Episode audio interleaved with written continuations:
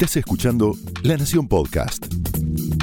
A continuación, Martina Rúa y Pablo Martín Fernández te cuentan cómo multiplicar tus horas para hacer más de eso que te gusta en Cómo fabricar tiempo.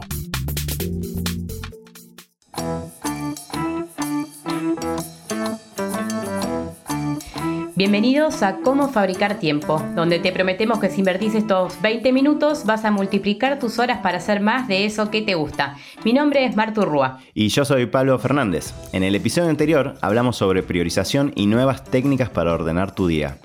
Hoy venimos con un tema que surgió en 2021, segundo año de la pandemia, y aún se está analizando por su impacto. Estamos hablando de la gran renuncia, o en inglés, The Big Resignation. Pero ¿de qué estamos hablando? Ahora Martu le va a contar más. Bueno, es un tema, seguramente has escuchado algo de esto, ¿no? Se dio especialmente en los Estados Unidos, de hecho el año pasado fue la BBC la que lo presentó así. Eh, millones de trabajadores alrededor del mundo, no solo en Estados Unidos, pero Estados Unidos es uno de los grandes focos, eh, empezaron a irse de sus trabajos. Vos dirás desde aquí, desde Latinoamérica, bueno, nosotros nos aferramos a nuestros empleos y esto pasó en muchísimos lugares del mundo, pero hubo algo y fue a partir de la pandemia.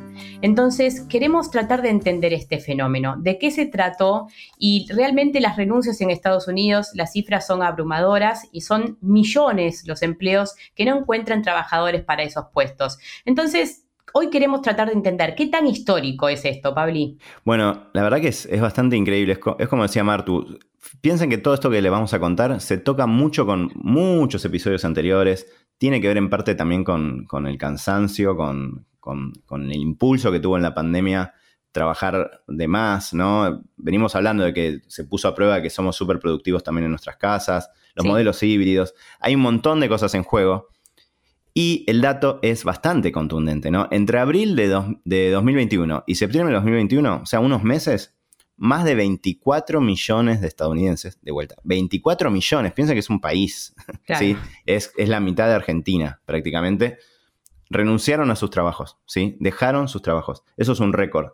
Para esto nosotros usamos un estudio que nos pareció súper interesante, es de un site que se llama MIT Sloan Management Review, si lo quieren googlear, este informe pueden googlear las palabritas Toxic Culture y Big Resignation. Está en inglés, lamentablemente, pero pueden usar el traductor de Google y más o menos van a entender si, si no entienden inglés.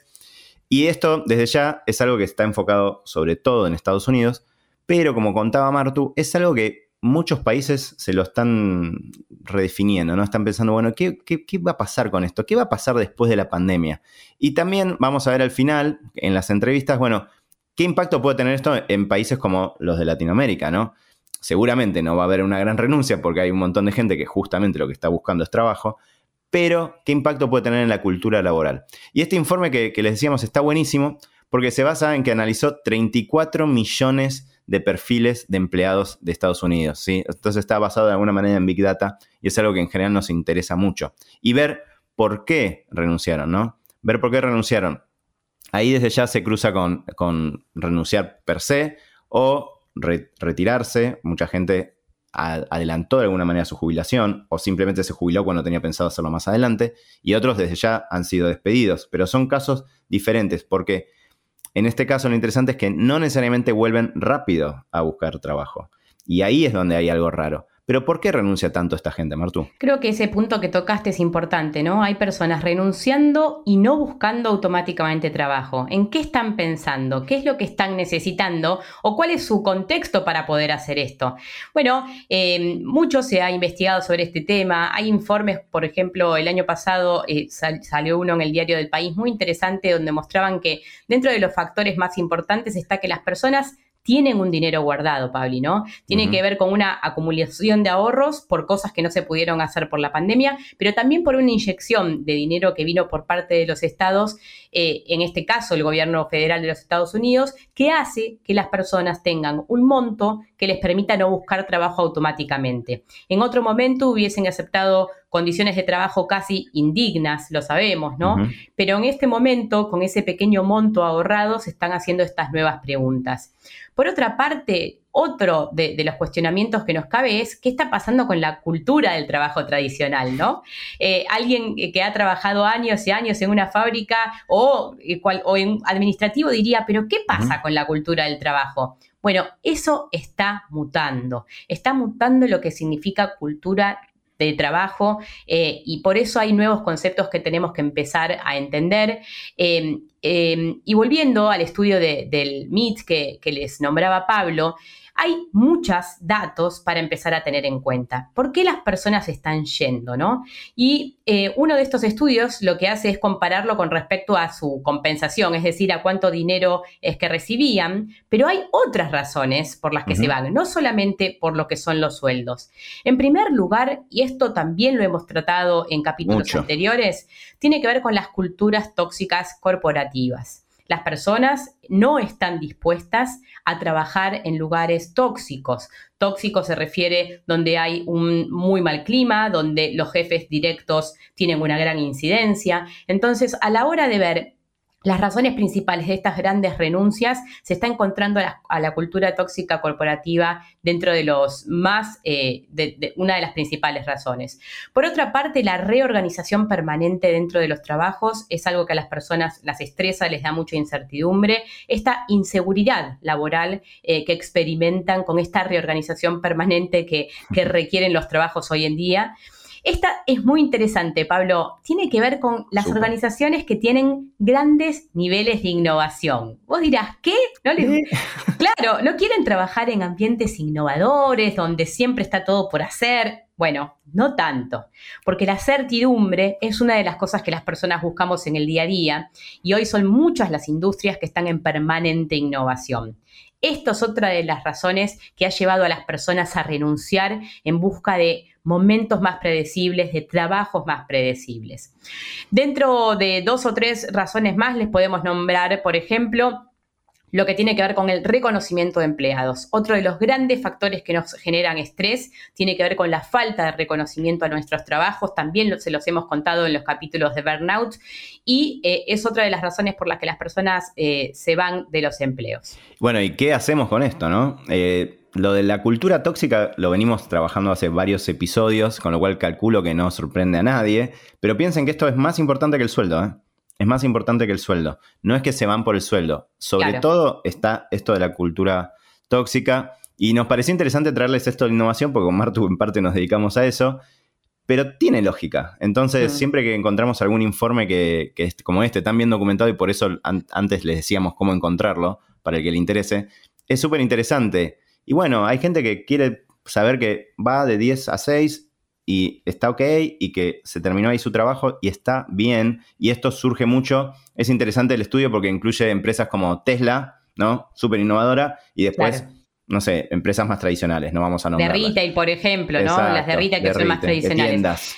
Y entonces, ¿qué habría que hacer para que se queden las personas, Pablo? ¿Qué, ¿Cuáles son las razones por las que estamos buscando empleos?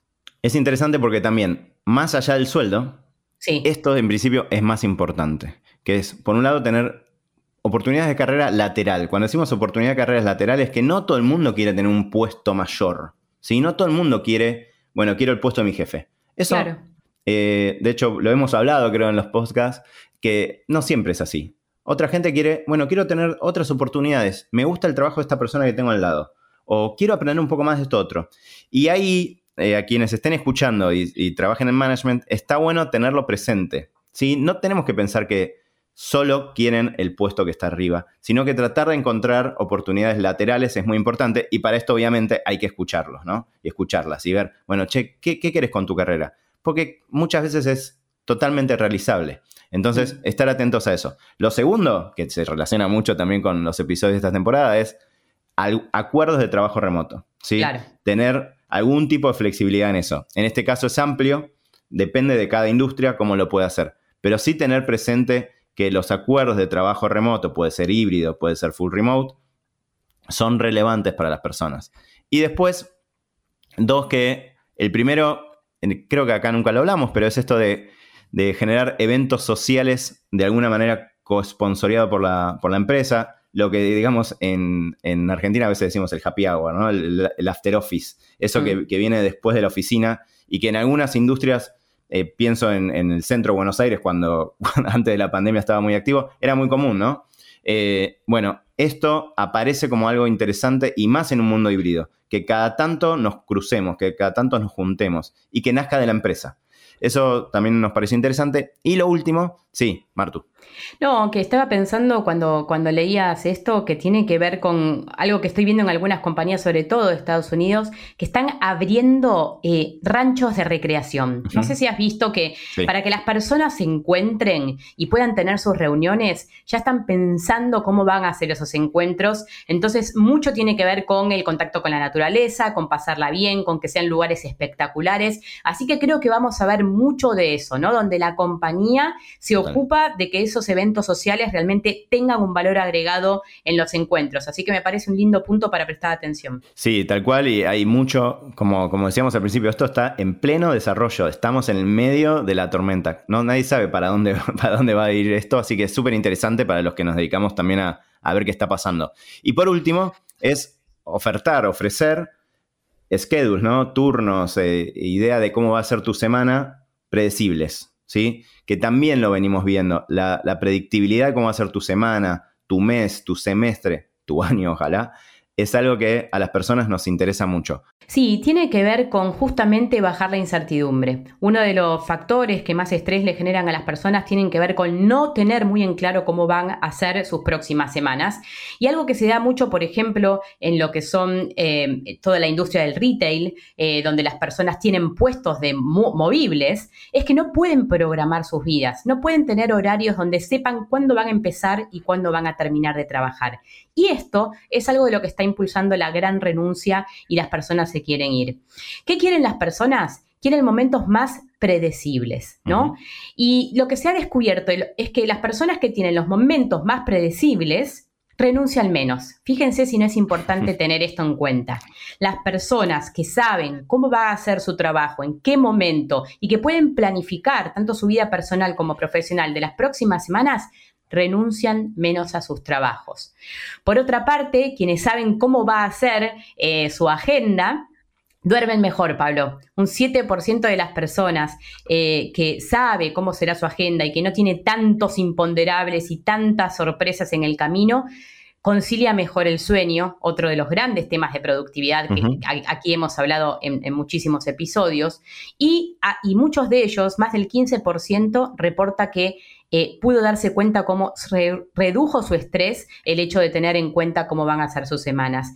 Entonces, algo para pensar dentro de los equipos, ¿no? ¿Qué tan predecibles son nuestras semanas? ¿Qué tan previsibles son nuestras planificaciones del mes que viene? Puede decirte mucho de cómo la gente se comprometa y que renuncie menos, nada más ni nada menos. Sí, es, en ese sentido nos pareció también súper útil este informe. Y piensen que esto que estamos hablando también en, algunos especialistas les dicen la gran remodelación, así aparecía una nota del país, en vez de la gran renuncia, ¿no? Porque venimos de este gran agotamiento que en parte la pandemia aceleró, ¿no? Entonces, cómo nos encontramos parados ahí es algo que nos súper interesa. Y para saber más sobre esto, hablamos con el especialista Mariano Baruso, fundador y director general de Acertis, al que le hicimos estas preguntas. La primera es, ¿qué aprendizaje te parece que deja la gran renuncia a empleados y empleadores de América Latina? Creo que los aprendizajes que puede llegar a dejar la gran renuncia es, eh, el principal es que estamos frente a un cambio epocal donde nos estamos haciendo grandes preguntas respecto de cómo queremos vivir y trabajar y que esas preguntas van directo al contrato laboral y a las expectativas respecto de qué organización o qué forma de trabajo elijo. Creo que los individuos han aprendido más porque bueno, es una pregunta de índole personal y de interés personal y ha estado impulsada desde las crisis vitales, profesionales y laborales de los individuos que la pandemia generó.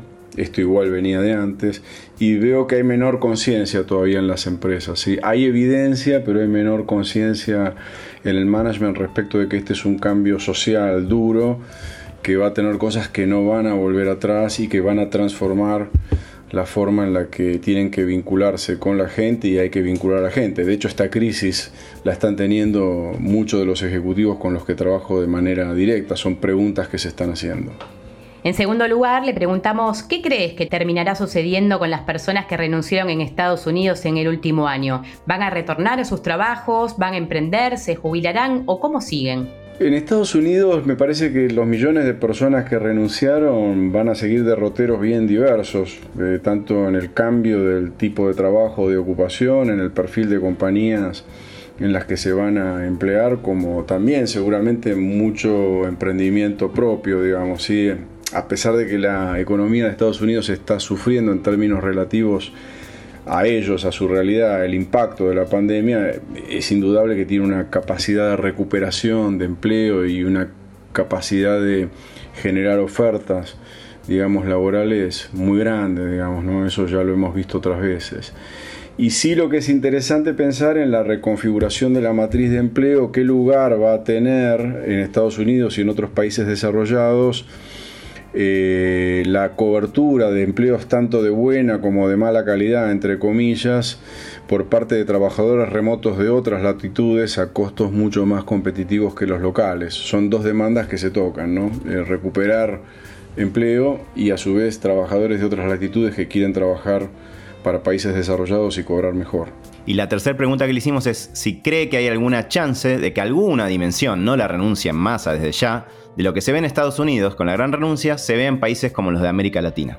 Y respecto de si este fenómeno se puede dar en Latinoamérica, me parece que no con la misma morfología. Latinoamérica es más limitado respecto de, su mercado de trabajo y más limitante, por lo menos en términos físicos no se dio ni se va a dar de esa manera.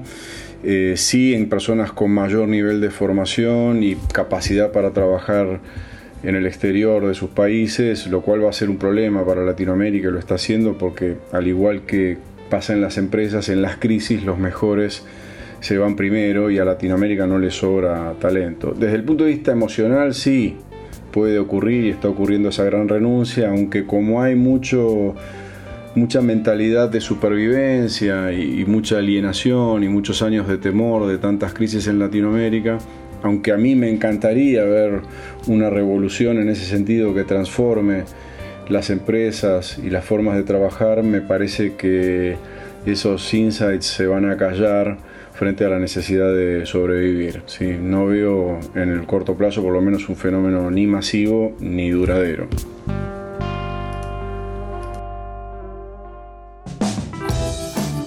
Interesantes todos los insights que hemos hablado con Mariano. Hoy en este capítulo quisimos traerte esta extraña situación que tiene que ver con este gran agotamiento o gran renuncia de los Estados Unidos. ¿Cuánto puede eh, pegar esto en Latinoamérica? ¿Puede tener consecuencias? Nosotros también nos haremos estas preguntas de cara a lo que viene. Entonces, tratar de pensar cómo esta gran renuncia, cómo la pandemia nos llevó a hacernos nuevas preguntas respecto de cómo queremos pensar nuestros trabajos. Esto fue Cómo Fabricar Tiempo, donde te prometemos que si invertís 20 minutos vas a poder multiplicar las horas de tu día. Porque lo importante no es que hagas más, sino que hagas mejor. Hasta el próximo episodio. Esto fue Cómo Fabricar Tiempo, un podcast exclusivo de La Nación. Escucha todos los programas de La Nación Podcast en www.lanacion.com.ar. Suscríbete para no perderte ningún episodio. Estamos en Spotify, Apple Podcast, Google Podcast y en tu reproductor de podcast favorito. Seguí escuchando La Nación Podcast.